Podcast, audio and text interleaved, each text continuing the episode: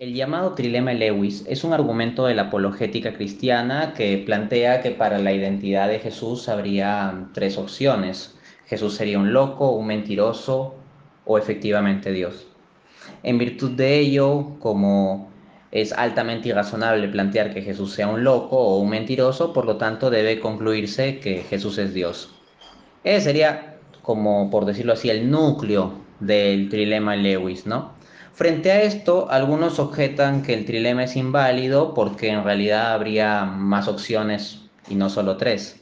Así, por ejemplo, en su libro El espejismo de Dios, Richard Dawkins dice que el trilema Lewis es risiblemente inadecuado. Y lo que comenta es que la cuarta posibilidad sería la siguiente, que Jesús estuviese honestamente equivocado. En concreto, Dawkins dice, abro cita, una cuarta posibilidad demasiado obvia para necesitar ser mencionada es que Jesús estuviese honestamente equivocado. Fin de cita. La verdad es que lo que dice ahí Richard Dawkins es una absoluta locura. A ver, si tienes una persona que afirma que es Dios y está equivocado, o sea, no es Dios, y resulta que está honestamente equivocado, es decir, que sí se lo cree, tienes a una persona que no es Dios, que afirma ser Dios y genuinamente se lo cree. Hoy esa persona tiene que estar loco. Entonces no es, un, no es una cuarta posibilidad la que menciona Dawkins, es simplemente un escenario que está dentro de que Jesús haya estado loco, ¿no? Entonces obviamente Dawkins es el que falla aquí y ha puesto una objeción risiblemente inadecuada al trilema. Ahora, de otro lado, pero en una línea similar, tenemos al filósofo cristiano William Lane Craig, que en su libro Fe Razonable, capítulo 1, dice lo siguiente, abro cita. Un argumento puede ser lógicamente válido, pero aún así no persuasivo, porque tiene premisas falsas.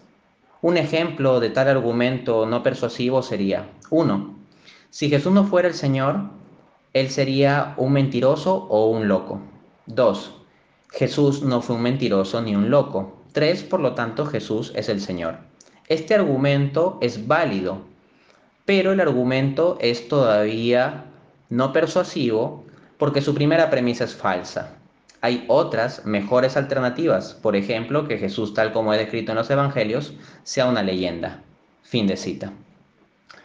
¿Qué responder ante esta crítica? ¿Es, ¿Es verdad que el trilema de Lewis es inválido y que una cuarta opción sería que Jesús sea una leyenda? Bueno, aquí lo que nosotros tenemos que entender es que todo argumento tiene que ser entendido en su contexto. Si hay gente que tiene una preparación demasiado básica en apologética o ninguna preparación en apologética y viene simplemente con la idea de, oye, tú escéptico, ¿sabes qué? Solo hay tres opciones, Jesús es loco, mentiroso, Dios, elige tú la opción. Si, si hay alguien que plantea el argumento de esa forma tan simplona, será problema de la persona que no sabe presentar bien el trilema Lewis, pero no significa que el trilema sea inválido. En concreto, Vamos a irnos a las fuentes. Si hablamos de trilema Lewis, definitivamente tenemos que ir al libro de Lewis, y el libro donde él presenta el trilema es Mero Cristianismo. En la página 31 de la edición que yo manejo, Lewis dice lo siguiente. Entre los judíos aparece repentinamente un hombre que habla como si él fuera Dios. Él clama perdonar los pecados. Él dice que ha existido siempre. Él dice que él vendrá a juzgar al mundo al final de los tiempos. Entonces vemos cómo Lewis está desarrollando la idea de que Jesucristo tendría reclamos de divinidad, Jesucristo estaría afirmando ser Dios. Y luego de haber establecido eso, en la página 32, es decir, en la página siguiente, recién allí Lewis va a presentar el trilema en los siguientes términos. Abro cita. Yo estoy tratando aquí de prevenir a cualquiera de decir la tontería que la gente frecuentemente dice sobre Jesús. Yo estoy dispuesto a aceptar a Jesús como un gran maestro moral, pero yo no acepto su reclamo de ser Dios. Esta es la única cosa que nosotros no debemos decir. Un hombre que fue meramente un hombre y dice el tipo de cosas que Jesús dijo, no sería un gran maestro moral. Sería o bien un lunático, al nivel de alguien que dice que es un huevo escalfado, o si no, sería un demonio del infierno. Fin de cita. Entonces, claro, sería un demonio del infierno porque sería un grandísimo mentiroso que habría embaucado a la humanidad con la más terrible de las mentiras, porque el cristianismo pues es una religión de una importancia enorme, ¿no? Y, y si es una gran mentira, pues sería una cosa diabólica, ¿no? Bien, entonces, ¿qué es lo que tenemos? Que el mismo C.S. Lewis, cuando va a presentar su trilema, no es que empieza de frente con las tres opciones de loco, mentiroso o Dios, sino que se basa en la premisa antecedente de que Jesucristo habría afirmado ser Dios.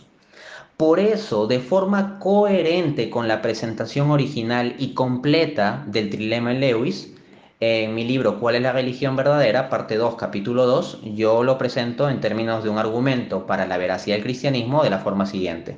1. Si Jesucristo es Dios, entonces el cristianismo es la religión verdadera. 2. Jesucristo afirmó ser Dios. 3. Dicha afirmación solo nos deja tres posibilidades, que Jesús sea un loco, que sea un mentiroso o que efectivamente sea Dios.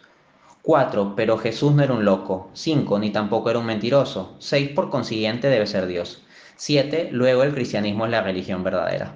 Esa es la forma en que lo presento en línea con C.S. Lewis. ¿Y por qué se afirma que hay solo tres opciones? Por lo siguiente. Tenemos la premisa número 2, la antecedente. Jesús afirmó ser Dios. Entonces, solo hay dos opciones. Si Jesús afirmó ser Dios, esa afirmación puede ser cierta o falsa. Si es cierta, entonces Jesús es Dios y fin de la historia, ya está. Pero si es falsa, hay dos posibilidades. Que Jesús haya estado consciente de que la afirmación era falsa con lo cual habría estado conscientemente afirmando algo falso y sería un grandísimo mentiroso. Y la otra opción sería que Jesús no haya estado consciente de que la afirmación era falsa, entonces Jesús sinceramente habría creído ser Dios, pero no lo era. Pero alguien que crea eso es como alguien que crea que es un huevo escalfado o que es Napoleón Bonaparte o Isabel I, es decir, alguien que está loco.